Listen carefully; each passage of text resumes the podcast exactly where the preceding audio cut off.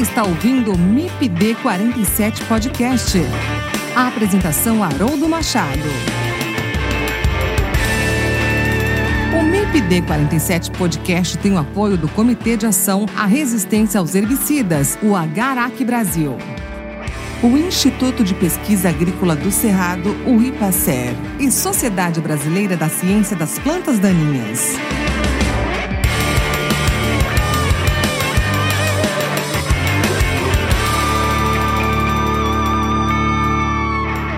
Pessoal, tudo bem? Professor Haroldo Machado aqui com vocês. Espero que estejam todos bem. Pessoal, estamos próximos de chegar ao final de mais uma temporada do MIPD 47 Podcast. Está sendo um ano muito produtivo para todos nós. Já estamos pensando na próxima temporada, com novidades e muitas coisas boas. E você que nos ouve agora, já pensou em ter a sua marca apoiando o MIPD 47 Podcast na próxima temporada? Venha fazer parte desse time vencedor.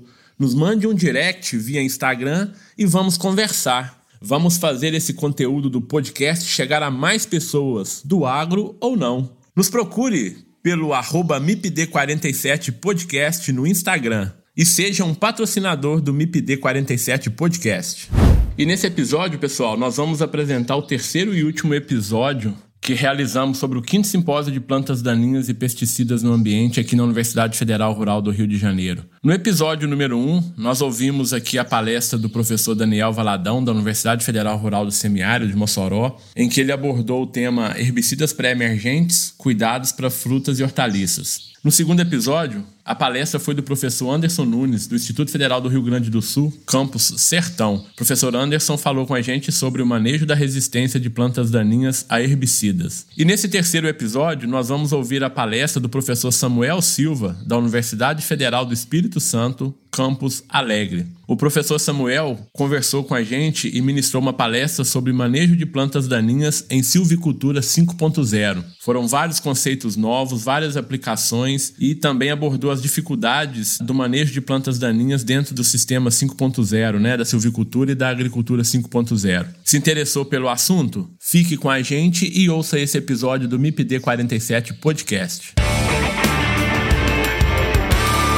Olá, professor Samuel, tudo bem? Seja muito bem-vindo aqui ao MIPD 47 Podcast, seja muito bem-vindo à Universidade Federal Rural do Rio de Janeiro, seja muito bem-vindo à Seropédica. É uma satisfação, uma alegria muito grande receber você aqui e estar podendo conversar com você pessoalmente, né? É, é a sua primeira participação no MIPD 47, espero de muitas, né? A gente sempre grava online, né? E, e a gente está tendo esse evento aqui hoje na, na, nossa universidade. E isso também permitiu com que a gente pudesse ter essa conversa, né, frente a frente com os entrevistados. E particularmente eu gosto muito disso. É melhor a gente estar tá perto, né, e, e trocar essa ideia pessoalmente. Então, muito obrigado pela presença. Eu que agradeço, professor Haroldo. Satisfação muito grande estar aqui com vocês. E mais feliz ainda por saber que é uma participação presencial e que essa primeira não aconteceu de forma online. Conhecer a Federal Rural do Rio de Janeiro, que sempre ouvi falar muito bem, não tinha tido oportunidade. O colega, ainda mais hoje, daqui a pouco a gente vai tratar sobre tecnologia, a tecnologia que nos aproximou através aí das redes sociais, os canais que a gente tem para conhecer esse mundo todo que está envolvido com planta daninha, com silvicultura, com agricultura Ainda mais essa satisfação ainda de poder estar aqui, conhecer o time todo de vocês, saber que a planta daninha está bem representada com pessoas de tamanha excelência, com um grupo de tamanha capacidade para poder trabalhar os mais diversos e complexos assuntos relacionados a essa área tão importante. Perfeito, professor Samuel. Ô, ô, professor, mas ainda quem não te conhece, quem é o professor Samuel, quem é o Samuel Silva, né? Já sei que você é cruzeirense, então você já tem uma boa penetração aí no, no, no nosso meio, né? Você já, você já adiantou minha maior qualidade, né? Que é ser cruzeirense. Então, eu sou engenheiro agrônomo formado na Universidade Federal do Espírito Santo. Sou mineiro, nasci em Minas Gerais, fui para o Espírito Santo para fazer faculdade Fiz o mestrado também lá em produção vegetal, depois voltei para Minas, para a Universidade Federal de Viçosa, para fazer o doutorado lá na engenharia agrícola, sempre trabalhando com agricultura de precisão e digital. Na época ainda não se falava agricultura digital, é um termo mais recente, mas sempre trabalhando com agricultura de precisão e mecanização agrícola. E nesses andares da vida surgiram as plantas daninhas, as pragas, as doenças. A fitossanidade foi entrando como uma necessidade por conta da tecnologia. Então, ultimamente tenho trabalhado bastante coisa nessa área, principalmente voltado para o eucalipto. Nós temos uma quantidade muito grande de demandas e entendo que podemos contribuir também muito para o crescimento desse setor, que apesar de ser muito importante, ainda está bem atrasado do ponto de vista de tecnologia quando a gente compara com a agricultura. Então, assim, de uma forma geral, entrando agora no Samuel Silva, né? Sou casado com a Aline, pai do pequeno Henrique, que mesmo estando pouco tempo distante já dói o coração de saudade. Imagino o que, que o amigo está passando aí com a distância com a família. E o melhor das qualidades, torcedor do torcedor Cruzeiro. do Cruzeiro, ótimo, perfeito. ô, ô, Samuel, então novamente muito obrigado, tá? A gente agradece muito a sua estadia aqui, né? Tenho certeza que a sua palestra ela vai ser recheada de, de novidades aqui, de conhecimentos aqui para os nossos ouvintes, né? E é uma grata satisfação ter você aqui. Você falou das tecnologias né, que nos aproximam, né? E realmente eu conheci o seu trabalho basicamente por uma publicação sua no LinkedIn. E eu estou com um aluno de doutorado, né, orientando um trabalho de doutorado, apesar de não ser a minha área, a área de tecnologia, mas a de plantas daninhas. E a gente está trabalhando com restauração florestal e eu vendo ali os trabalhos né, que pudessem se aproximar do que a gente tem de ideia aqui no nosso projeto e me deparei com a sua publicação e falei: não, é, é esse, é o professor Samuel, esse é, esse é o cara da tecnologia aqui, né, da, da silvicultura 5.0, que a gente vai tratar disso um pouco mais à frente, vai ser o tema de sua palestra, né? Então eu fiquei muito feliz de, de te encontrar lá no LinkedIn e agora conhecer pessoalmente, né? Sou fã do, dos trabalhos que você tem, tem feito nessa área, tá? A gente agradece muito, tá, Samuel, você ter vindo aqui. Tá? E falar um pouco disso que é, é silvicultura 5.0, né? manejo de plantas daninhas na silvicultura 5.0. Para quem não conhece nada, Samuel, o que, que é isso? Traduz isso para os nossos ouvintes aí. O que, que é manejo de plantas daninhas na silvicultura 5.0? Na verdade, essa, esse número ele está muito associado com as revoluções tecnológicas que as nossas áreas vêm passando. Óbvio que tem uma influência muito grande da área industrial, porque hoje se fala também da indústria 4, 5.0, mas são marcos históricos de mudanças de paradigma associados à tecnologia, mecanização, automação, produção em massa, e hoje com a possibilidade de você usar tecnologias digitais. E no nosso tempo, essa evolução, obviamente, ela vai acontecer muito mais rápido do que aconteceu em séculos e anos anteriores ao que nós estamos vivenciando hoje. Então, acredito que daqui a pouco não vai demorar muito, vem a 6, a 7, a 8, a 9. E por isso a gente já está até mudando um pouco a forma de dizer e chamar isso tudo de silvicultura digital. Talvez também não seja nem a terminologia correta, né? Talvez fosse o mais apropriado você trabalhar o digital na silvicultura, o digital na agricultura, trabalhando inteligência artificial, big data, internet das coisas, é, o sensoriamento remoto com uma outra roupagem, principalmente impulsionado pelos populares drones. Às vezes a gente fala muito de drone de pulverização e está na moda, né? O drone agrícola é o drone de pulverização, mas a gente consegue fazer uma grande quantidade de coisas fazendo aerolevantamentos, desde as câmeras RGB, passando por sensores multi ou hiperespectrais, e, inclusive, é aí que entra esse tópico que eu vou abordar daqui a pouco na palestra. A possibilidade de associar sensoriamento remoto aéreo, imagens de alta resolução, com inteligência artificial para a gente conseguir identificar diferentes alvos em superfície, e nesse caso específico, plantas daninhas. E também numa profundidade um pouco maior de classificação, de processamento, tentar separá-las aí em folha larga e folha estreita. A gente tem tido bons resultados. Eu acho que vocês também vão conseguir êxito, né? Que apesar de você não ser o cara de tecnologia, ser o cara da, da planta daninha. Então, esse conhecimento é extremamente importante, né? A gente não está tirando o conhecimento agronômico, silvicultural. Simplesmente dando uma maior abrangência de monitoramento, saindo de pequenas parcelas para avaliar a área inteira e, obviamente, é alicerçado em conhecimentos que são validados historicamente aí nas ciências agrárias de uma forma geral. Mas é pegar esse olhar tecnológico daquilo que é sucesso, não do ponto de vista de fama, mas sucesso do ponto de vista de resultado e de resposta em outras áreas, e trazer esse pacote para dentro da agricultura e, no nosso caso específico, para dentro da silvicultura.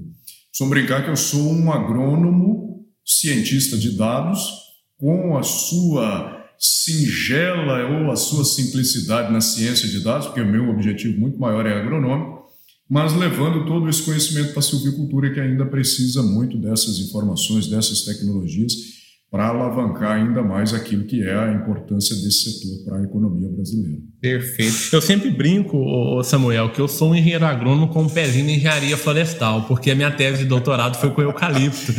Então, agora eu encontrei um parceiro aqui Ótimo. também agrônomo que se dedica um pouquinho aí também a, a silvicultura, né? Então isso é bem, bem bacana. Eu acho que a gente tem, além disso, parece, eu, você me corrija se eu estiver errado, uma fome por problema, né? Exatamente. É igual você tá vendo um furacão, tá vindo em sua direção, tá todo mundo correndo, nós estamos indo em direção, indo em direção ao furacão.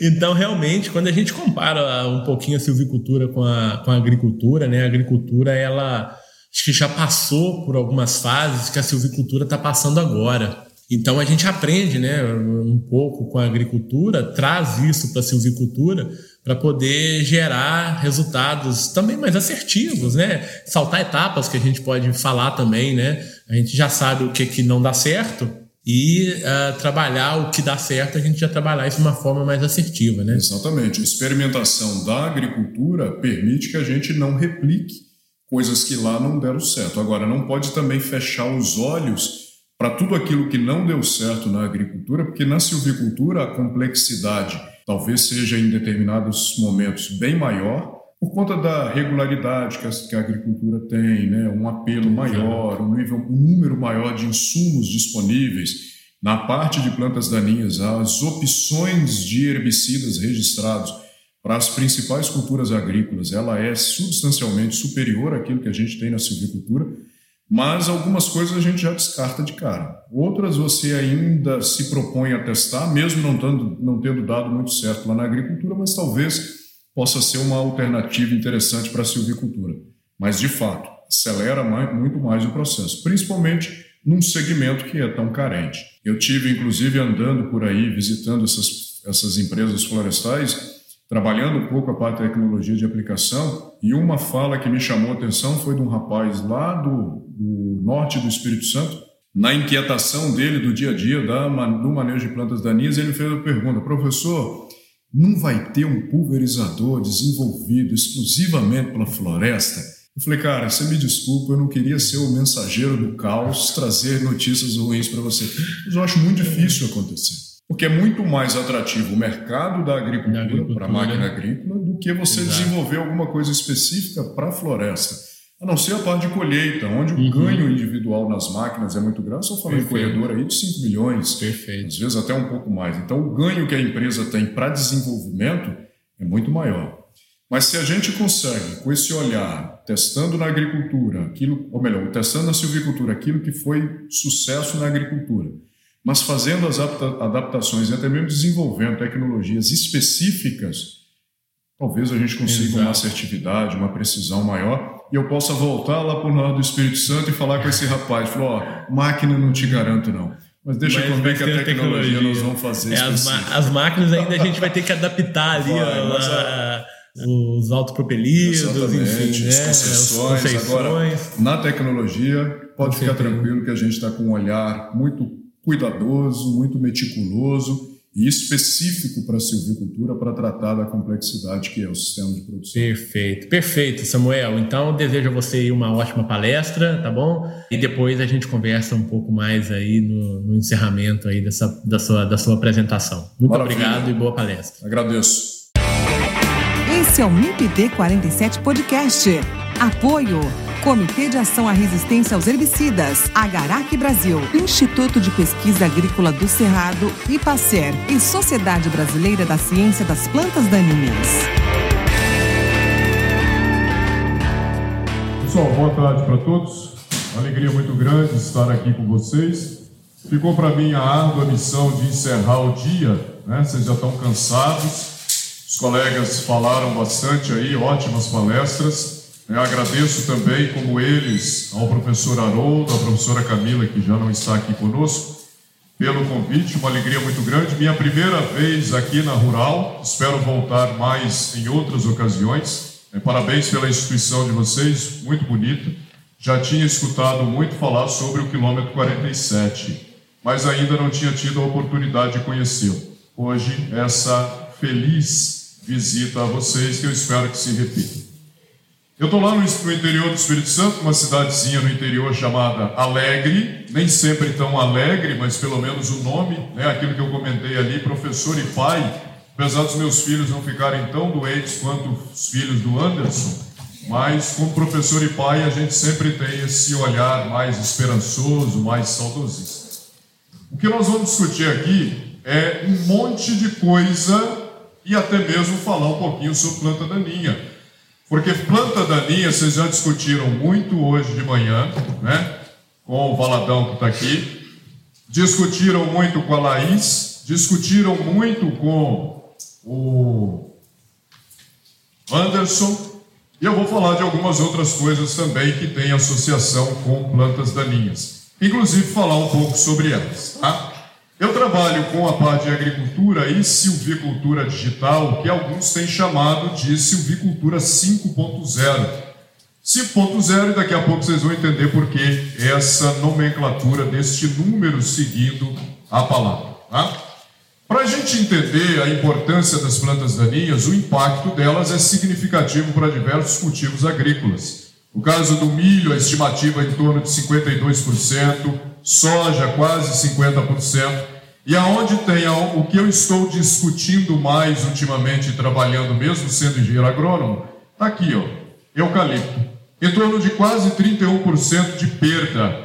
E aqui é curioso a gente pensar que lá na cultura do eucalipto, a produtividade não é mensurada igual a gente mensura para uma cultura agrícola convencional. Você tem uma cultura, mesmo que ela seja perene, ela vai ter produção todo ano, eu consigo computar, faço intervenção, diminua o impacto para o ano seguinte para que a produtividade possa ser restaurada. Quando a gente vai para o cultivo de eucalipto, essa planta vai ficar no campo em torno de sete anos, a depender do clone.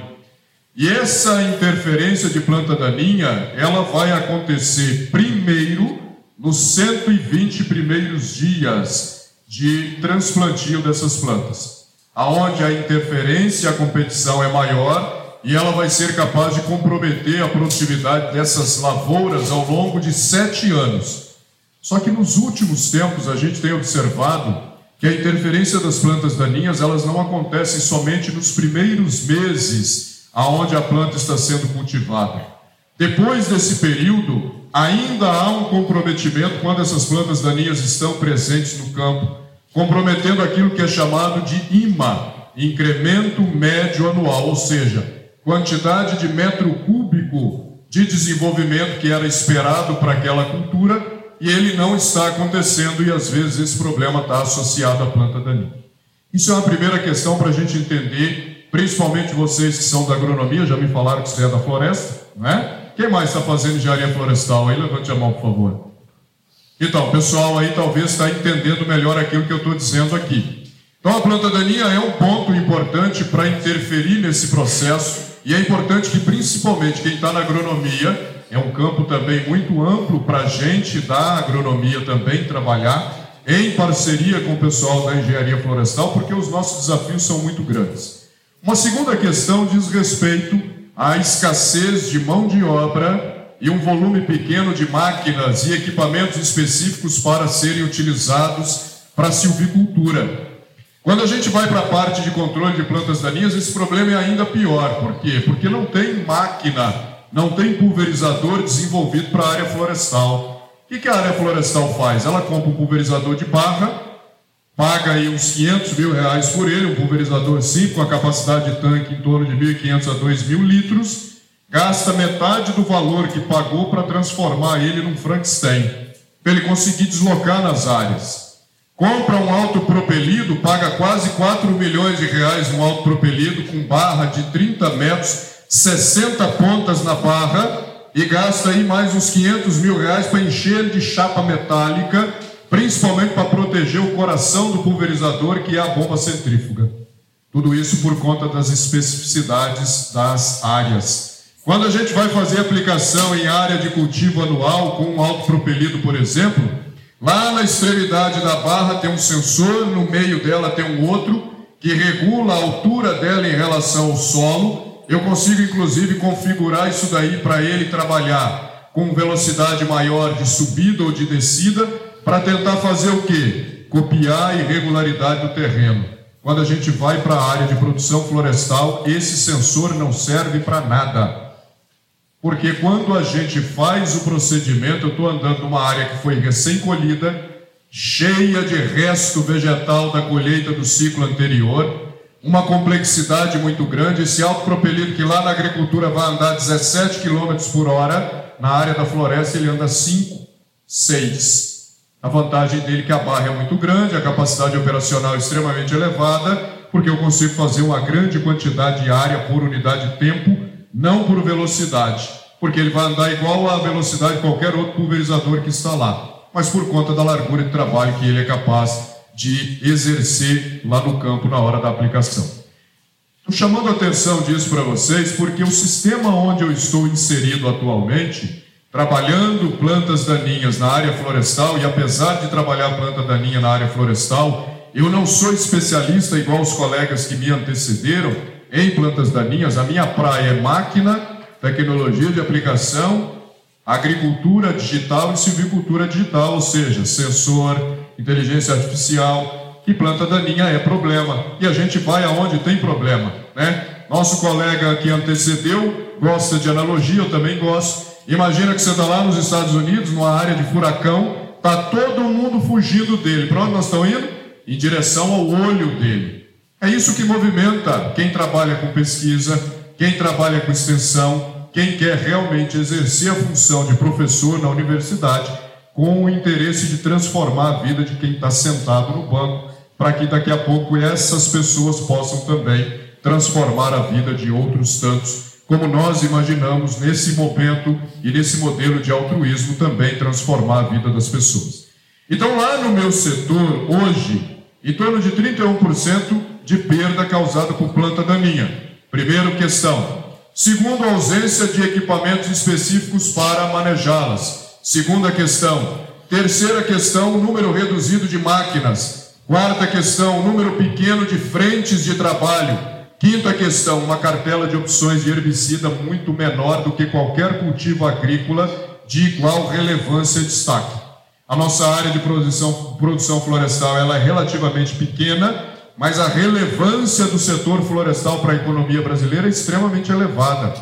Então nós temos uma cultura que tem um peso muito grande para a balança comercial, mesmo sendo produzida em uma área muito pequena. Não estou aqui para fazer propaganda para empresa nenhuma, mas a gente precisa se orgulhar também. A maior empresa de papel e celulose do mundo é nossa, que é a Suzano, tradicionalmente brasileira, com capital aberto na bolsa de valores, mas a gestão toda é nossa. E curiosamente, essa década que nós estamos iniciando é chamada de década da floresta. E aí um dado interessante para vocês, porque quem vai consumir muito papel é o mercado asiático. Existem algumas pesquisas que dizem que um americano médio Estou falando americano médio em poder aquisitivo, não em estatura, porque eu não seria um americano médio, eu seria uma, um americano inferior, porque esqueci de crescer. Então, um americano médio em capacidade aquisitiva equivalente a um chinês médio, esse americano consome quase três vezes mais alimento, produto e matéria-prima. E a tendência é que esse mercado crescente em volume populacional aumente também o consumo dos mais diferentes produtos. Um deles é uma substituição que a gente não está acostumado a ver. Material usado para fazer camisa, principalmente seda, está sendo substituída por fibra de madeira, fibra de celulose, sendo usado agora com outra finalidade, aumenta a demanda. Esse chinês médio, eles têm um hábito alimentar extremamente controverso, né? Cultura deles, nada contra mas come barata. Meu filho de seis anos pergunta o que, que todo mundo come no mundo. porque ele quer tentar desenhar comida típica de vários países. Quando chega na Ásia, vira uma bagunça para falar com ele, porque lá eles comem escorpião, barata, né? come cérebro de macaco, come o macaco, come tudo que eles verem pela frente. Só que eles têm hábitos ainda mais controversos, como por exemplo hábitos de higiene pessoal. E para vocês terem uma ideia, esse chinês médio agora está usando mais papel higiênico que para nós é algo extremamente trivial. Né? Eu não vou entrar nos méritos do papel higiênico. Mas isso vai impactar o quê? O consumo. Isso vai impactar o consumo, vai elevar a nossa capacidade produtiva. E é o cenário que a gente tem observado na região centro-oeste do Brasil. Região de Três Lagoas, no Mato Grosso do Sul, vai virar a nova capital nacional da silvicultura. As maiores empresas estão migrando para lá comprando áreas de pastagem degradada, revertendo as áreas para cultivar eucalipto. Você vai chegar lá, não vai achar picanha de boa qualidade mais, porque o boi vai embora, mas em compensação, papel higiênico para todo mundo, que é uma maravilha, né? Se tiver algum problema de desinteria, pelo menos está resolvido. Não come carne, mas também não passa perto. Isso tudo para chamar a atenção de vocês para onde nós estamos entrando num setor que é importante economicamente, num setor que cresce, num setor que a demanda é muito grande, mas um setor que tem passado por grandes desafios, seja com mão de obra, seja com escassez ou ausência de uma quantidade significativa de moléculas registradas para trabalhar, e um setor onde a carência é muito grande, por isso tem espaço para todos nós. Tá? E no mesmo rastro que a gente observa na agricultura, o setor florestal também passa por isso daqui.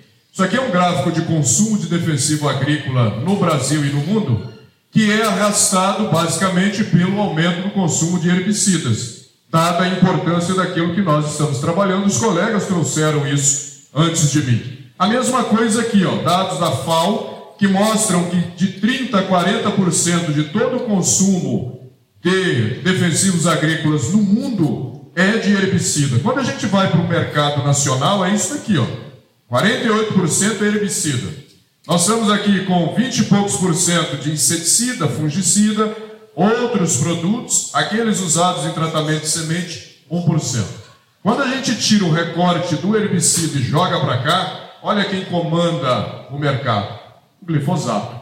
Né? Eu já falei, eu, o pessoal já falou antes de mim, o problema que tem, a agricultura toda construída em cima de glifosato a floresta também, toda a matologia construída em cima de glifosato. Não bastasse o problema da resistência, nós vivenciamos nos últimos três anos um cenário inimaginável. Quando entrou 2020, entrou quem? Pandemia do coronavírus. Eu lembro muito bem, estava em casa, era dia 16 de março de 2020. A Universidade Federal do Espírito Santo, onde eu trabalho, lançou uma portaria suspendendo as aulas por tempo indeterminado. Minha mulher olhou para mim e falou assim: acabou o casamento. Acabou o casamento, você vai ficar em casa o dia inteiro andando de samba canção, com o cabelo despenteado sem escovar dente, Haroldo.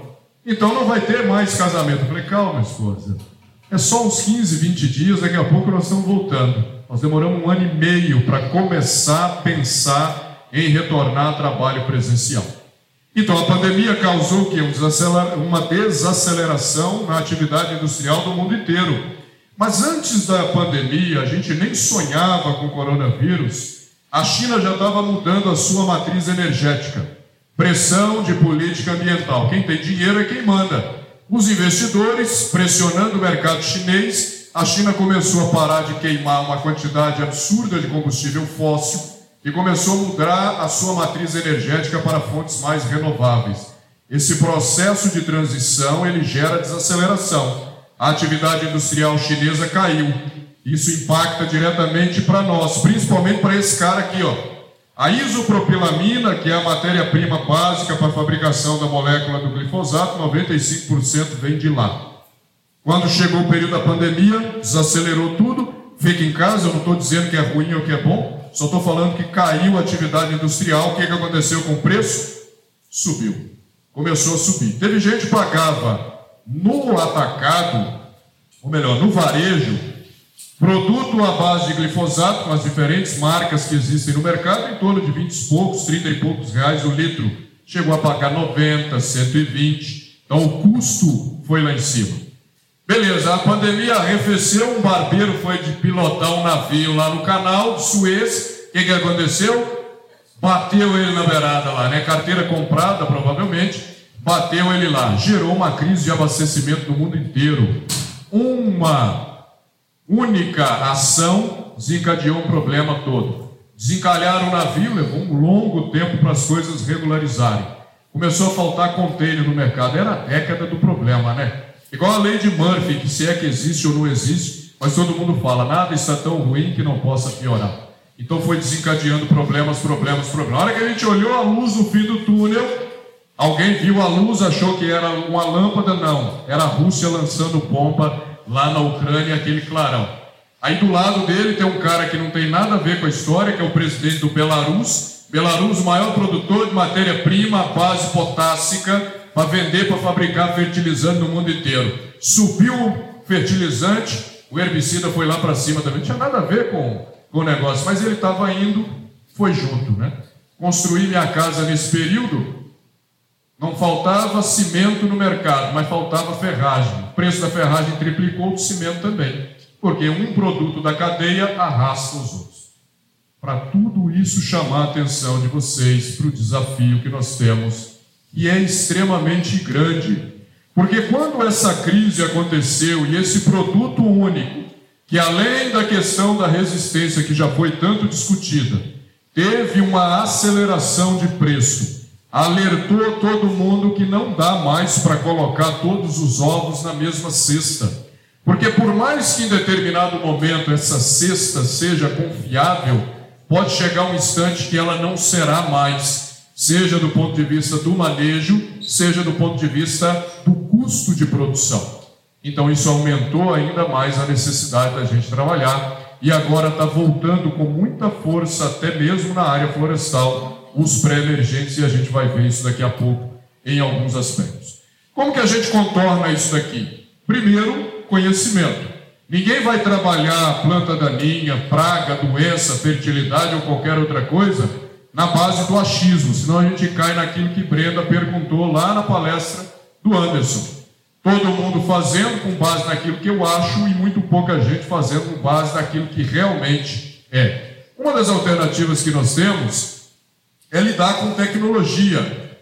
Por isso, agora entrando efetivamente, vamos entender de onde veio aquele termo 5.0. A tecnologia ela vai evoluindo ao longo do tempo e alguns marcos são importantes na história da indústria e para nós na história da agricultura. O primeiro marco, a primeira revolução tecnológica, ela aconteceu lá em torno de 1765, quando a mecanização começou a aparecer. Nesse caso, mecanização liderada pela máquina a vapor. A Academia Americana de Ciências, inclusive, fala que a mecanização agrícola, agora puxando sardinha para o meu lado, é a oitava maior invenção do mundo, ficando inclusive à frente do próprio computador. Porque não fosse a mecanização, a gente não conseguiria produzir alimento em grande escala, igual a gente consegue fazer. Mas lá em 1765, basicamente tudo em máquina a vapor, produzido em torno de 15 a 20 cavalos vapor, uma massa muito grande, rodados extremamente largos, difíceis de serem operadas. Mas já foi um avanço muito grande quando a gente imagina o ser humano produzindo 0,1 kW de potência apenas. Em 1870 começou a Revolução Industrial e a gente começa a perceber produção em massa, principalmente eletricidade e petróleo. Transformou a forma de alimentação de motores convencionais, ampliou a capacidade de entregar uma grande quantidade de produtos em qualidade também, mas em tempo rápido foi uma segunda revolução tecnológica. 1969, uma terceira revolução chamada aí de automação, suportada principalmente em eletrônica e tecnologia de informação. E aqui para mim é um marco importante, porque foi nessa época que os primeiros satélites começaram a ser lançados. A gente consegue, por exemplo, acessar informações do município de Seropédica na década de 1970 usando sensoriamento remoto orbital, aonde conseguimos agora abrir uma possibilidade de enxergar de uma forma muito mais macro os locais aonde a gente está inserido, fazer uso, mudança de uso e cobertura do solo e outros tipos de investigação. E onde nós estamos? Nós estamos aqui, ó, na quarta revolução. Mas por que silvicultura 5.0? Porque daqui a pouco vem a 6, a 7, a 8, a 9, a 10, a 11, e assim vai de forma muito acelerada. Eu vi um especialista um dia falando que a tecnologia hoje evolui tão rápido que o seu celular faz muita coisa, até ligação ele faz. Anderson.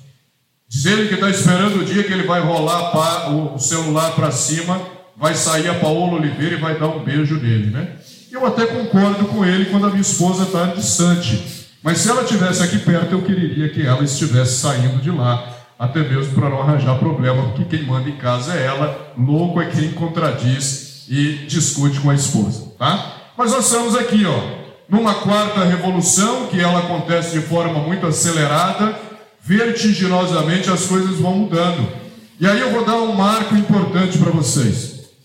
Nosso Congresso Brasileiro de Agricultura de Precisão, ele acontece de dois em dois anos. No ano de 2016, nós estávamos reunidos na cidade de Goiânia, no estado de Goiás, e o ponto focal do congresso era como eu consigo coletar mais dados para a agricultura de precisão e digital. No ano de 2018, o congresso aconteceu na cidade de São Pedro, próxima região de Campinas, no estado de São Paulo. A nossa discussão era o que, que eu vou fazer com a quantidade de dados que eu consigo coletar em agricultura de precisão. No período de dois anos, o nosso olhar mudou completamente. E hoje nós estamos aqui, ó, trabalhando internet das coisas, inteligência artificial, big data, digital twin. Quem já ouviu falar de digital twin? Digital twin, tradução literal, é um gêmeo digital. Na indústria, o que, que eles costumam fazer? Eu quero construir uma máquina qualquer. Antes de fazer essa máquina física, eu vou construir uma máquina virtual dela. E ali eu vou simular aumento de temperatura para ver se o óleo vai mudar a sua fluidez a ponto de perder a capacidade de lubrificação. Eu vou aumentar a temperatura para ver se o fluido de arrefecimento que eu estou usando ele é apropriado, ele suporta trabalhar em temperaturas mais elevadas. Então eu vou simular diferentes cenários para tentar entregar ao mercado uma máquina mais confiável.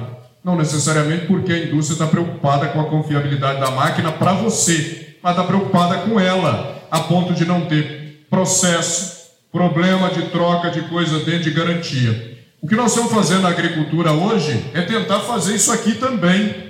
Eu vou pegar um campo de produção, vou simular todas as variáveis possíveis ali dentro de forma virtual e a partir da simulação eu jogo para o campo físico.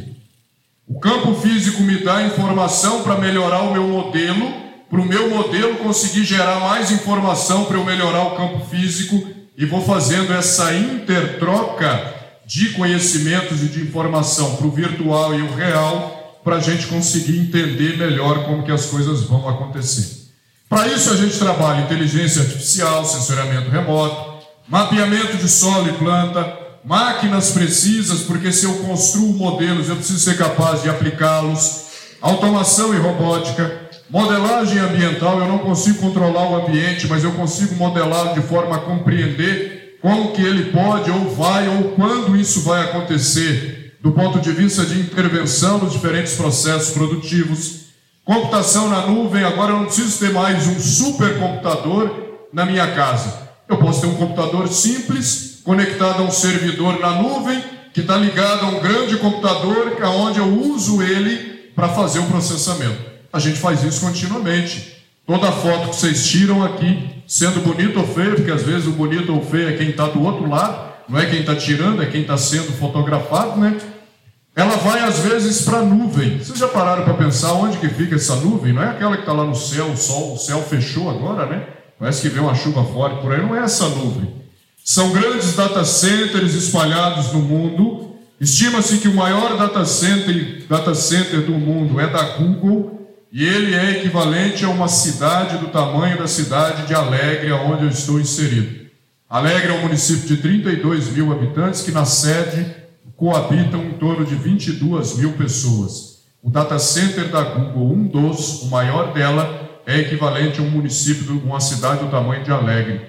mas consome energia elétrica do tamanho de uma cidade igual ao Rio de Janeiro, para manter esses grandes computadores com capacidade de armazenamento. Só para vocês terem uma ideia, a tecnologia está mudando tanto que existe uma cooperação internacional para transformar o data center do tamanho de uma cidade igual Alegre num pequeno filamento de DNA. Não é pegar a vacina da Covid, injetar em você e botar um chip, isso é teoria da conspiração. É pegar o filamento de DNA, sintetizar em laboratório, usar as quatro combinações de pares de base que a gente tem lá, adenina, citosina, guanina e timina, para fazer armazenamento de dados. Em computação, a gente armazena dados no sistema binário, 0 ou 1. Um.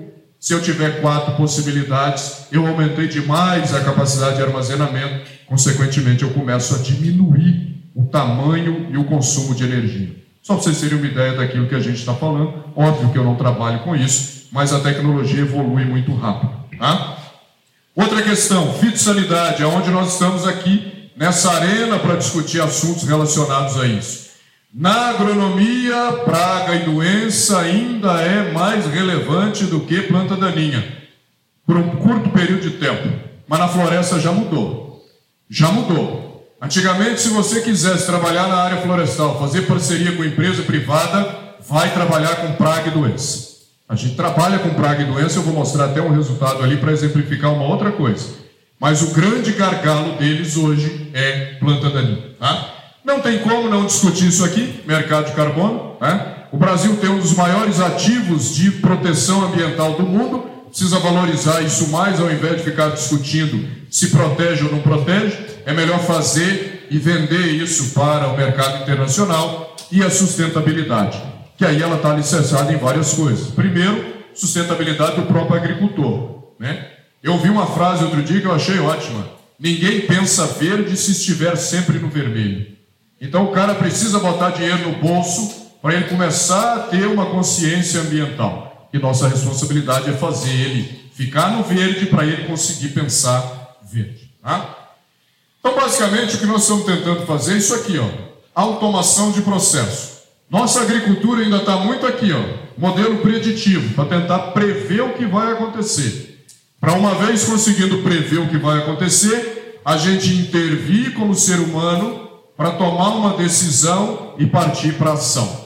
A nossa expectativa é pular para aqui, ó, onde eu consigo fazer um modelo prescritivo com base em todas as outras etapas. Eu já descrevi o que, que eu preciso fazer para que essa ação ela seja de forma automática, sem a grande intervenção do ser humano no processo, principalmente naquilo que pode ser utilizado tecnologia. Tá?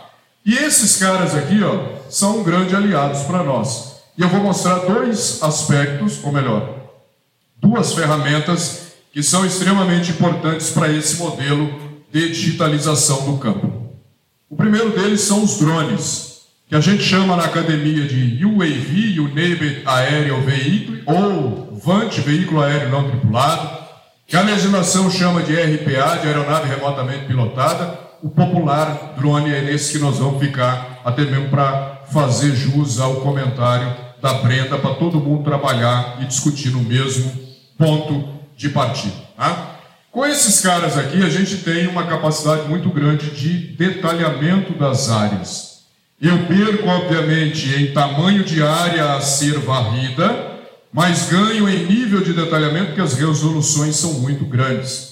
Mas mais importante do que esse cara é o que ele está transportando, que são os olhos do analista no ar, voando a partir daquela aeronave. E a gente trabalha tudo a partir disso aí, ó, que é uma questão puramente newtoniana.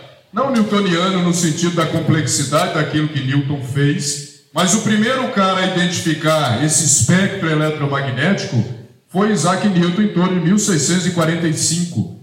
Ele estava curioso por que, os arco-íris eram formados, começou a observar que tinha alguma relação com a gota de orvalho, porque ele só aparecia depois de um período de chuva ou de alta umidade. Ele montou um prisma, que a gente chama de prisma de Newton. Botou ele na porta, ou melhor, próximo da porta, com um buraquinho, permitindo que a luz branca passasse. Quando essa luz branca passava e atravessava esse prisma, ela era decomposta em várias coisas. Ele começou a perceber que ali existia coisas que ele não via, mas que formavam o arco-íris. Ele foi mexer com coisa mais importante, abandonou isso daí. Depois veio um outro cara, quase um século depois dele, e começou a pegar esses estudos de Newton e percebeu que além dos diferentes comprimentos de onda existentes ali, existia também energias diferentes nessas radiações eletromagnéticas. O nome desse cara é William Herschel. E tem uma história curiosa dele, Anderson. Você que também tem filho lá e é entusiasta dos molequinhos, né? Diz que ele estava andando na beira da praia com o filho dele e ele olhou para o céu e falou com o filho dele assim: Você acredita em fantasmas? O filho dele disse que sim. E perguntou para ele: Você também, papai? Ele falou: Sim, eu acredito, mas não no fantasma que você está pensando. Olha para o céu. O filho olhou cheio de estrelas e falou: O céu é um local cheio de fantasmas, porque a luz daquela estrela ela demora tanto tempo para chegar aqui que provavelmente ela já morreu e a gente está vendo a luz de um cadáver que está lá no céu. E ele começou a trabalhar esses estudos para perceber as questões de energia eletromagnética e a quantidade de energia que cada uma daquelas cores que o Newton identificou eram capazes de transportar. O que, que ele fez? Experimentação básica, né? Botou três termômetros, pegou o prisma do Newton, botou três termômetros e um quarto. Os três termômetros, um era para pegar o azul, um para pegar o verde um para pegar o vermelho, porque ele viu que Newton tinha identificado essas cores. E o quarto era testemunha, ele queria saber qual daqueles três tinha maior temperatura. Para curiosidade dele, aquele que não tinha cor, a temperatura era maior. Surgiu o infravermelho próximo, que a planta, por um mecanismo de defesa, reflete a maior parte dele para evitar perda de água. Por isso que quando a gente chega no campo meio-dia, meio-dia e pouca, a folhinha está tudo abaixada assim, ó. Quando ela está com a folha erguida, ela é uma antena parabólica que intercepta todo o sinal, ela baixa para deixar a radiação passar a maior parte e ela não sofrer nenhum tipo de estresse celular, de qualquer outro tipo de perda de água ou qualquer outro comprometimento no seu desenvolvimento. Então foi atrás desses caras que nós surgimos. Anos depois o Pink Floyd lançou esse CD, que é um CD mais interessante do Pink Floyd, é óbvio que eu estou fazendo uma propaganda para aquilo que eu gosto, né? Gosto muito de rock, a banda Pink Floyd é a minha favorita. Tá? The Dark Side of the Moon é o álbum deles que eu mais gosto. Não é simplesmente porque está aqui o prisma de Newton decompondo em radiações diferentes, tá? Isso é só uma brincadeira para chamar a atenção de vocês. Isso que está aqui é o mesmo que está representado aqui e é simplesmente aquilo que a gente é capaz de enxergar. Na nossa grandiosidade e arrogância, a gente enxerga uma parcela muito pequena do mundo que está ao nosso redor. E quando a gente parte para uso de sensor embarcado em veículo aéreo não tripulado, assim como sensores de contato ou proximais, ou mesmo um sensor embarcado num satélite, ele está enxergando além disso daqui uma grande quantidade de informação que está além daquilo que a gente é capaz de perceber. E é isso que eu não enxergo, que na maioria das vezes é o maior atrativo para quem trabalha com essa área. Porque na maioria dos casos as respostas estão naquilo que eu não consigo ver com o meu próprio olho, mas que foi desenvolvido em algum momento, com base nesses caras que vieram inúmeros anos atrás de nós, que permitem que a gente faça tanta coisa e coisas interessantes, igual a gente vai discutir ainda nessa palestra de hoje. Nossa fonte principal é o Sol, a totalidade da radiação que chega, parte é refletida, parte é absorvida, parte é transmitida. O componente que é absorvido nós chamamos de absorbância, que é aquela energia eletromagnética que a planta precisa, por exemplo, para fazer fotossíntese. Por isso que quando ela tem uma absorção muito grande, essa absorção vai acontecer no espectro do vermelho, que é onde estão tá os picos de clorofila, caroteno, xantofila, beta-caroteno e todos os pigmentos envolvidos na fotossíntese. A gente enxerga a planta verde porque dentro do visível ela reflete muito mais verde do que absorve, que é o componente de reflectância. Mas ela reflete muito mais aquelas ondas de alta energia no caso do infravermelho. E quando eu relaciono o infravermelho, que tem uma alta reflectância, com o vermelho, que tem uma alta absorvância, a diferença entre eles me dá, por exemplo, a informação do vigor vegetativo da planta. Eu consigo perceber ou indicar que existe ou não um estresse, que eu ainda não sei qual é, mas que está ou pode comprometer a integridade de produção. Parte é transmitida, chegou no tecido, ela absorveu, pegou o que ela precisava e grosseiramente deixou passar o restante. Aí eu olho uma planta de eucalipto, que tem um crescimento igual ao cone, ou olha uma planta de café que também tem um crescimento igual ao cone, as folhas lá de baixo elas têm uma tonalidade verde muito mais escuro, porque ela está recebendo uma quantidade de radiação transmitida maior do que as de cima que estão recebendo uma quantidade de radiação direta muito maior. Isso vai permitindo que a gente consiga fazer interpretações as mais diversas. Outra questão importante dos drones é isso aqui, ó. Isso aqui é uma imagem aérea de uma lavoura de café próximo da região onde nós estamos inseridos, lá no estado do Espírito Santo. Essa daqui é a mesma área aqui de cima, porém com um sensor embarcado num satélite. Um sensor chamado MSI, embarcado num satélite da Agência Espacial Europeia, chamado Sentinel-2. O pixel aqui, ó, ele tem 10 por 10 metros. Então ele cobre uma área de 100 metros quadrados. Tudo que tem dentro de uma área de 100 metros quadrados para esse sensor aqui é a mesma coisa. Se eu olhasse essa imagem sem ter a informação dessa daqui, ninguém arriscaria dizer o que está ali.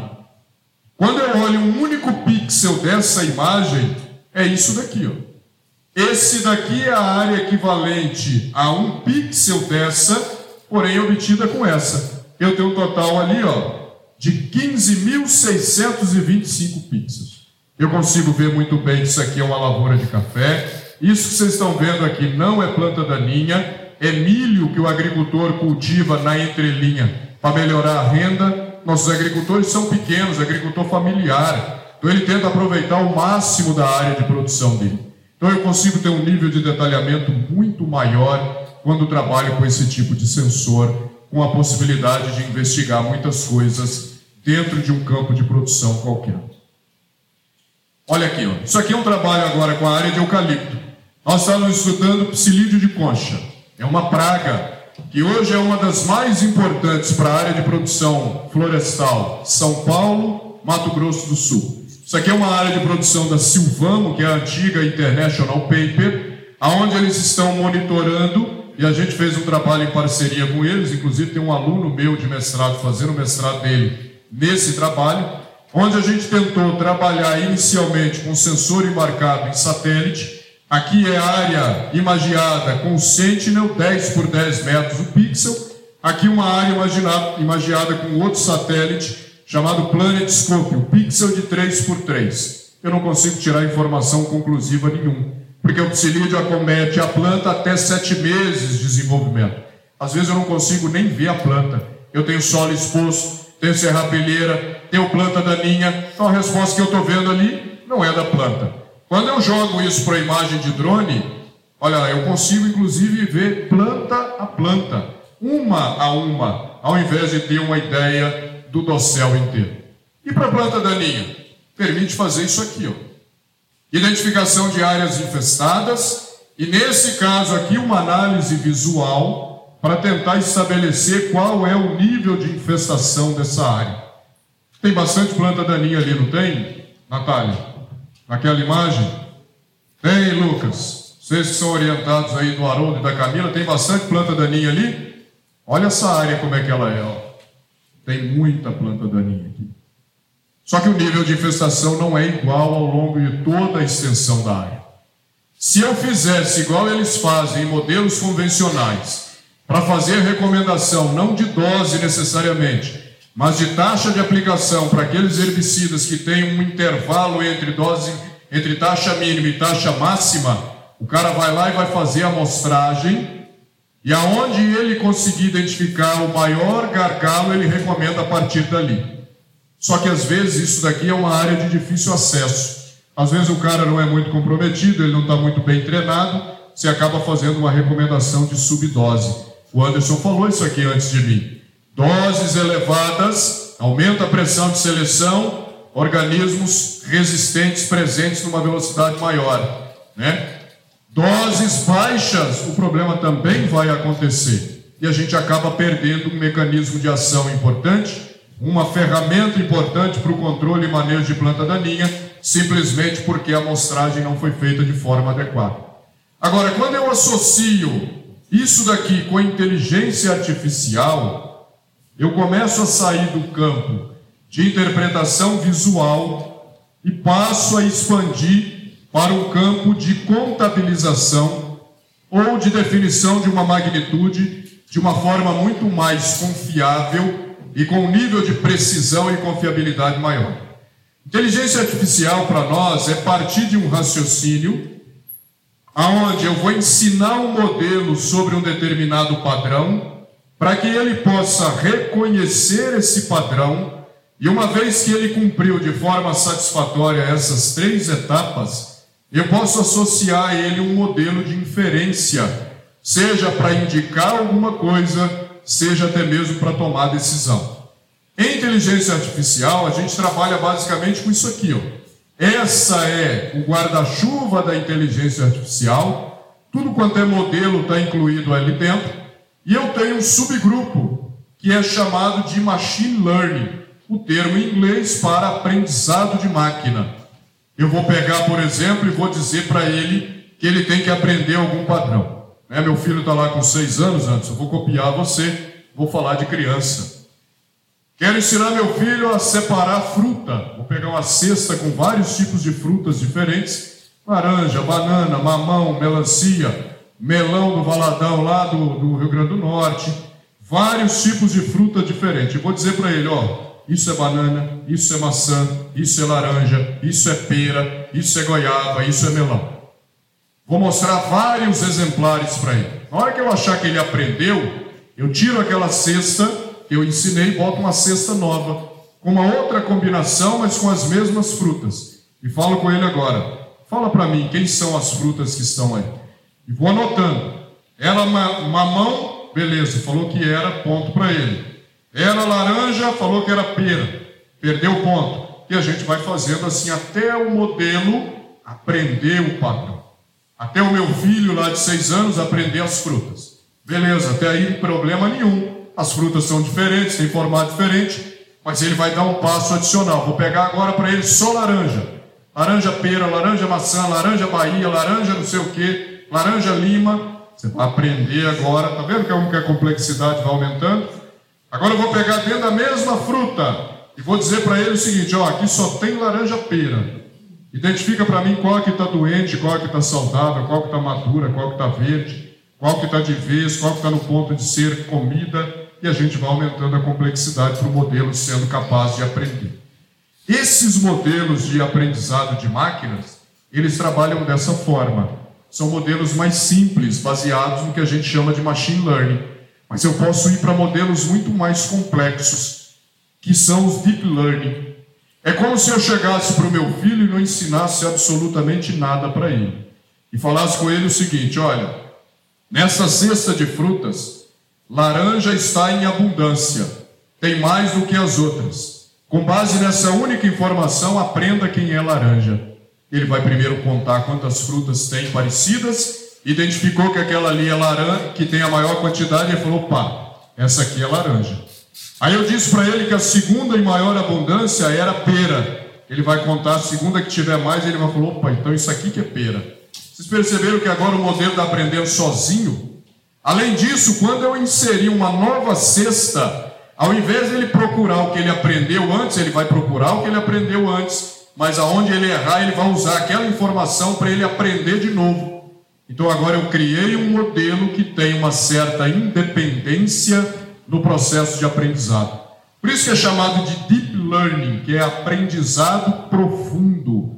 Além dele não precisar de rótulo, ele consegue ir aprendendo de si mesmo para melhorar cada vez mais a classificação. Para quê? Para conseguir fazer isso aqui. Ó. Isso aqui é um modelo baseado em redes neurais artificiais, que a gente chama de redes neurais convolucionais, baseados em deep learning, aonde eu ofereço para ele uma área de produção de eucalipto e falo para ele o que, que é planta daninha e deixo ele aprender com os outros locais da mesma área ou com outras amostras para ele fazer isso aqui para mim, ó. classificar onde estão as plantas de eucalipto e aonde estão as plantas daninhas. Então eu consigo sair daquela interpretação visual lá de trás para ter uma informação agora devidamente definida e detalhada aonde essas plantas daninhas estão. Até aí problema nenhum. Até com machine learning mesmo eu conseguiria fazer isso aqui. Mas eu consigo dar um passo adicional, separar essas folhas, essas plantas daninhas de acordo com a resposta espectral delas, de acordo com outras características da própria estrutura vegetativa da planta, para conseguir separar o que é folha larga do que é folha estreita. Estou dando um passo adicional, não estou resolvendo o problema. Meu trabalho não é tirar ninguém do mercado, não é resolver 100%, mas nós estamos numa zona de guerra vocês ouviram falar que o inimigo ele tem uma capacidade de adaptação muito grande. Nós temos manejos inadequados, nós temos problema com mão de obra, problema com recurso escasso, às vezes uma cartela de herbicidas muito reduzida. Quanto mais arma eu tiver para combater esse inimigo, maior a chance que eu tenho de vencer a batalha para depois conseguir vencer a guerra. Tá? Então a gente consegue fazer classificação para fazer a separação do que, que é folha larga do que, que é folha estreita. Tá? Consigo, inclusive, usar isso aqui nos experimentos que a gente monta. Isso aqui é uma área de produção de eucalipto lá na Suzano, na região norte do estado do Espírito Santo, aonde eu estava fazendo um trabalho em parceria com uma empresa da área de agroquímicos, e eles estavam testando a eficiência dos produtos deles, oxiclorfen e do indaziflan, como pré-emergente para ser usado no eucalipto. Ele já é registrado para eucalipto, mas o uso é muito restrito. Principalmente esse carinha aqui, ó. Nós estamos falando de um produto que o comercial, patenteado por essa empresa, o litro custa R$ 1.500. Só que eles usam uma dose de 150 ml por hectare. Mas mesmo assim, quando você bota isso no preço de um pós-emergente, o valor é extremamente alto e eles acabam fazendo uma coisa que é muito pior do que não usar, é falar, trabalhar com metade da dose. Aí eles aplicam metade da dose, não tem resultado, culpa o produto. Aí às vezes vai fazer o que eles chamam lá de remonta. Vou ter que aplicar de novo, aí faz o que? Aplica o restante da dose. Gastou duas vezes. A tarifa de aplicação desse herbicida aqui na área florestal, em condições ordinárias, Anderson, tudo normal, não tem resistência, não tem absolutamente nada. 450 reais, fora o preço da prancha, para pegar o equipamento e levar para uma outra unidade de produção, que é o que eles chamam lá de UP, para levar para outra unidade de produção. Além disso, eles têm um monte de certificadora, que esse, esse pulverizador não pode sair da área de produção sujo, ele precisa ser descontaminado. Então, olha a problemática que está sendo envolvida no processo. Tá? Tudo isso simplesmente porque o cara levou o custo pelo custo. Então ele estava fazendo alguns ensaios, a gente foi lá, fez o aerolevantamento. Então, comparando, obviamente, com o carro-chefe, que é o glifosato, testando o oxifluorfen, dois concorrentes e o indaziflam. Isso aqui é simplesmente um dos blocos, tá? Um experimento com repetição, com tudo controlado da forma como deveria ser, óbvio, aquilo que era possível ser controlado. Isso daqui são recortes pequenos dessas áreas. Aqui é a área de produção onde foi aplicado o glifosato e essas daqui, oxifluorfen e o indaziflam. Eu consigo transformar isso em informação numérica. Em torno de 23,38% de infestação na área com o pós-emergente, aonde a gente foi para os produtos que eles estavam interessados em avaliar, menos de 3,5% de infestação. Ao invés de ter agora uma informação visual, eu consigo expandir para uma informação que transforma aquilo ali de uma percepção para um número para auxiliar a tomada de decisão. Uma outra coisa que a gente tem feito é sair do campo do monitoramento e tentar investir no campo do manejo. Só que sem levar em consideração o modelo valadão solo ou qualquer outra coisa. Simplesmente estou olhando o nível de infestação e tentando propor aquilo que a gente chama em agricultura e silvicultura digital de aplicação a taxa variável. Por que, que eu vou aplicar a dose única de herbicida no talhão inteiro se eu consigo identificar que tem níveis de infestação diferentes? Então eu consigo sair desse cenário, isso aqui é aquela área que vocês viram lá atrás, que eu recortei só um pedaço dela, e consigo chegar nesses dois cenários aqui. O primeiro cenário, que é esse daqui, nós dividimos em zonas de manejo. Isso aqui feito de forma automatizada. A única coisa que eu fiz foi fazer o voo, entregar para o aplicativo e falar com ele assim: me dá a recomendação para o produto X. Foi feito só para esse produto X. Então ele separou em três áreas aonde eu tenho que aplicar uma dose maior, intermediária e uma dose menor, de acordo com o nível de infestação. Eu posso acoplar isso daqui no data logger de um autopropelido, montado nele um sistema de comutação automática de bicos, aonde ele vai girando as pontas de pulverização, a pressão vai ser a mesma, a única coisa que eu estou mudando é a taxa de aplicação, porque ou a vazão aumenta ou a vazão cai. Vocês já devem ter visto isso, né? Estou andando mais rápido, quero aumentar a taxa de aplicação, preciso aumentar a vazão, que eu estou menos tempo no mesmo lugar. Se eu uso esses princípios básicos de tecnologia de aplicação, a gente consegue fazer isso usando um sistema igual a esse. O pulverizador vai estar deslocando nesse sentido, que é o sentido da linha. Ele tem esse sistema aqui, mas tem também corte de seção automático. Ele tem a comutação independente para cada posição. Então eu consigo ter uma parte da barra aplicando uma dose, uma outra parte da barra aplicando outra dose completamente diferente, tá? Entendo o que eu estou chamando de dose, taxa de aplicação, para ficar o discurso mais simples. Mas poderia trabalhar também com esse modelo aí, ó. Isso aqui é um pulverizador de barra protegida, que lá na floresta é chamado de Conceição.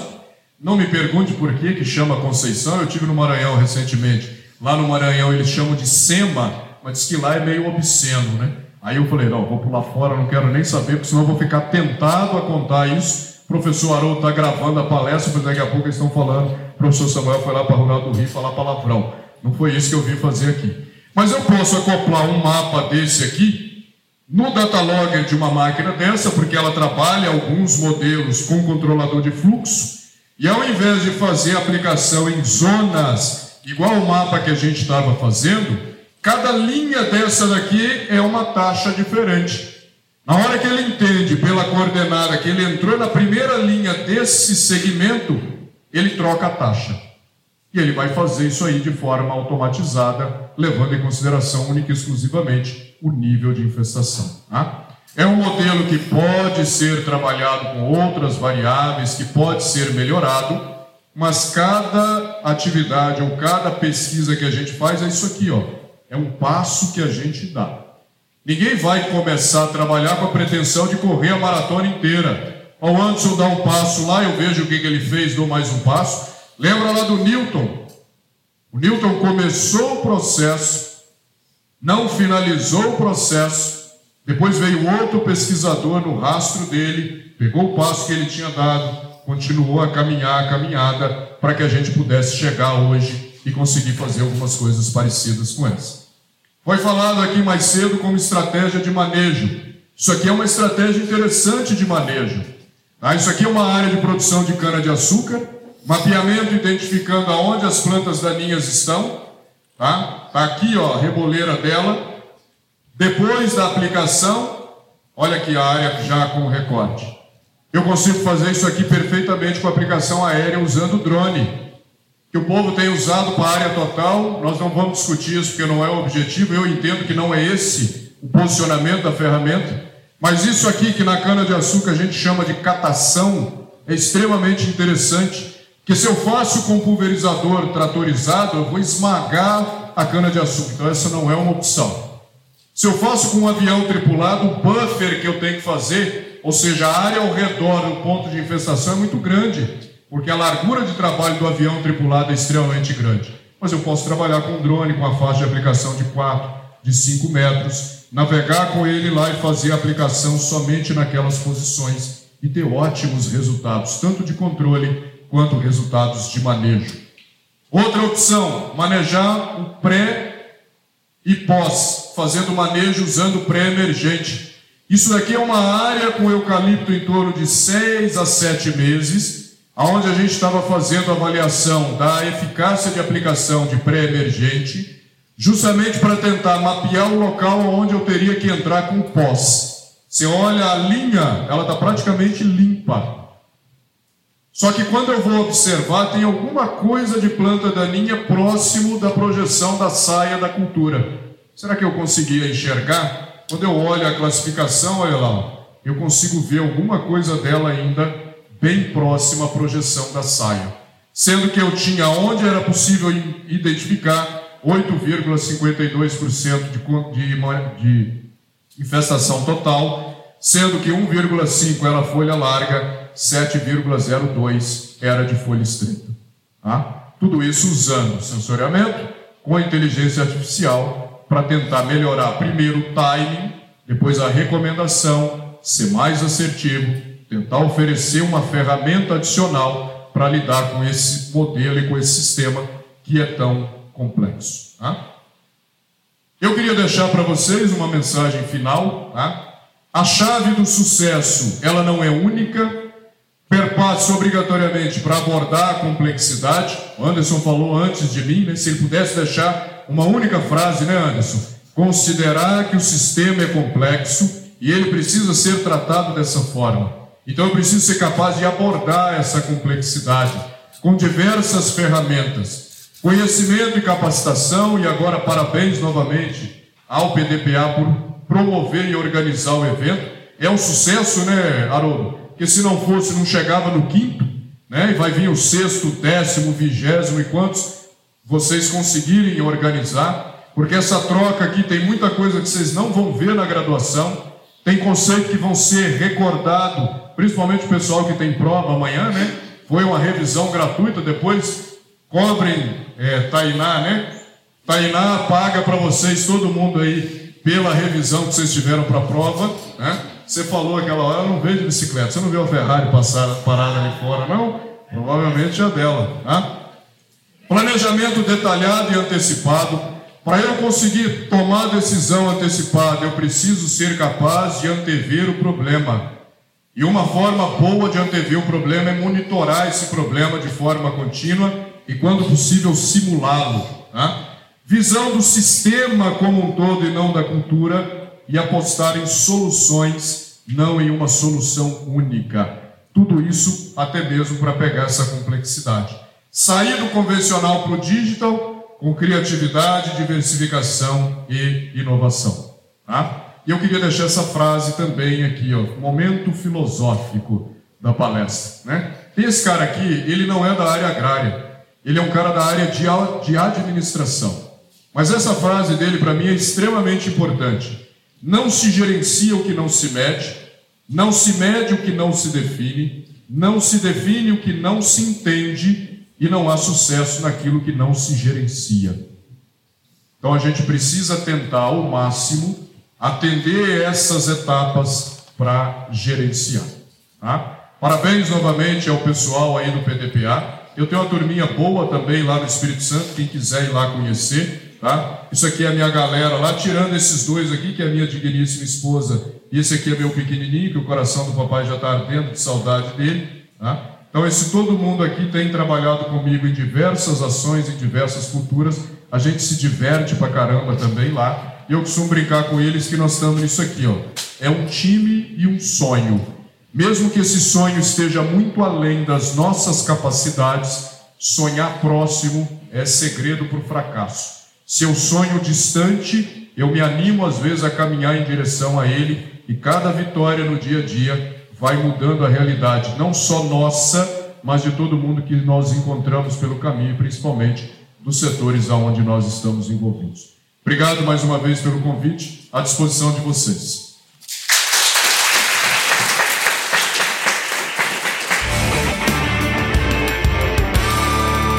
Olá, professor Samuel, estamos aqui de novo, né? Agora te parabenizar pela, pela brilhante palestra. Estava ali de olhos atentos né, à, sua, à sua palestra, assim como todo o público estava. Realmente você trouxe ali um, o tema, é, a gente já sabia da importância do tema, né? Mas você realmente trouxe muitas informações é, importantes e novidades aí que todos os que estavam na plateia certamente gostaram. Então quero te agradecer muito aí pela, pela presença e pela palestra. Não, eu que agradeço novamente, né? Para nós, como você também, na área de educação, uma alegria muito grande a gente rodar disseminando o conhecimento, aquilo que a gente vem fazendo e principalmente no meio de pessoas tão competentes. Né? E aí um parabéns especial para você, professora Camila, pelo grupo do PDPA, os alunos muito bem engajados, né? muito bem alinhados. Como diz, o facão deles está bem afiado e eu tenho certeza que quem é responsável por isso, óbvio, tem a competência deles, mas muito a mão, o olhar, o cuidado e a orientação de vocês. Parabéns a vocês, né? Eu acho que o evento foi assim de excelência, não pela minha presença, mas pela organização de uma forma geral, pelos colegas que falaram antes de mim, além da alegria de tê-los conhecido, não conhecia o Valadão, não conhecia a Laís, não conhecia o Anderson, então foi uma satisfação muito grande, um momento único para a gente trocar conhecimentos, experiências e fazer novos amigos e novos parceiros para juntos lidarmos com esse complexo ambiente das plantas daninhas. É o que eu disse lá na palestra, né? Nós estamos entrando num ambiente de guerra. Quanto mais ferramentas eu tiver, melhor. Nenhuma é melhor do que a outra, todas são úteis e mais úteis ainda quando usadas em conjunto para a gente combater esse nosso inimigo tão destemido, tão adaptável é. e que tem gerado tanto transtorno e dor de cabeça Exato, professor Samuel. A gente vê que a palestra foi boa pelo engajamento nas perguntas depois, né? Se tivéssemos tempo, estaríamos lá até não sei que horas, né, para poder responder aí todas as perguntas que, que foram feitas. Né? É, eu prefiro olhar por essa ótica, né? Pode ser o lado também que ninguém entendeu absolutamente nada. certamente não, certamente foi porque entenderam e realmente aguçou essa curiosidade aí do, dos nossos participantes. Então, novamente, muito obrigado.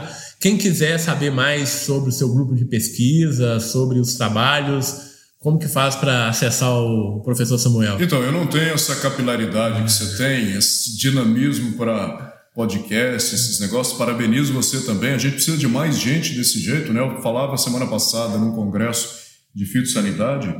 Infelizmente, quem tem voz não tem conhecimento para tratar dos assuntos e acaba prejudicando um setor inteiro. E é bonito quando vê que quem tem conhecimento arranjou um espaço, ou melhor, construiu um espaço para ser ouvido, a, fama e o sucesso do podcast já chegou para nós lá no Espírito Santo bem antes da nossa conversa pelas redes sociais. Mas consegue me encontrar no Instagram, né, o arroba samuel.assilva e o arroba do laboratório que eu coordeno lá, o LabMac, Laboratório de Mecanização e Agricultura de Precisão e Digital uma galera bacana lá também, fazendo bastante coisa, que eu costumo brincar que são os meus filhos acadêmicos, né? Perfeito. Então tem uma galera muito boa lá. Para seguir o nosso perfil lá no Instagram é labmap underline ufs. Está lá no, no, LinkedIn também o meu, né? Samuel underline AS Silva, só procurar lá e a gente pode trocar várias experiências, conhecimento. Vai ser um prazer receber todos. Perfeito, perfeito, Samuel. Então, novamente, meu muito obrigado, né? Em nome do MIPD 47, em nome do PDPA, tá? A gente agradece aí a sua participação, deseja a você agora um bom descanso, né? Um bom retorno ao hotel e amanhã uma boa viagem, né? Você veio de carro do Espírito Santo, a gente sabe que é, que é cansativo, né? Mas um bom retorno e muito obrigado. O cansaço é até chegar na região serrana do Rio de Janeiro. Depois, Depois... a gente se deslumbra com a paisagem e esquece até o cansaço. Perfeito. Inclusive, vou aproveitar amanhã, vou passar em Petrópolis para conhecer Ótimo. ali um pouco depois eu sigo. Faz parte, ótimo, Faz parte. Mas eu agradeço mais uma vez, leve também a Camila aí o meu abraço, o meu agradecimento e a todos os, os meninos lá do seu time. Estou à disposição. Perfeito. Vai ser ótimo trabalhar junto com vocês. Certamente você estará aqui no MIPD 47 em uma próxima oportunidade para a gente discutir um pouco mais dessa temática tão importante. E a vocês, meus ouvintes, um abraço e até o próximo episódio do MIPD 47 Podcast. É isso aí, pessoal. E por hoje é só. E para encerrar, quero agradecer aqui aos patrocinadores do MIPD 47 Podcast, o Comitê de Ação à Resistência aos Herbicidas, o Agarac Brasil.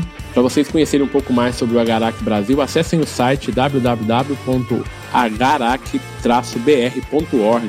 Lá você vai encontrar conteúdo de qualidade sobre resistência de plantas daninhas a herbicidas. Agradecer também ao Instituto de Pesquisa Agrícola do Cerrado, o IPACER, cultivando pesquisa, colhendo resultados. Conheça o IPACER, acesse o site ipacer.com.br. Agradecer também à Sociedade Brasileira da Ciência das Plantas Daninhas. Visite o site sbcpd.org e conheça um pouco mais sobre a Sociedade Brasileira da Ciência das Plantas Daninhas.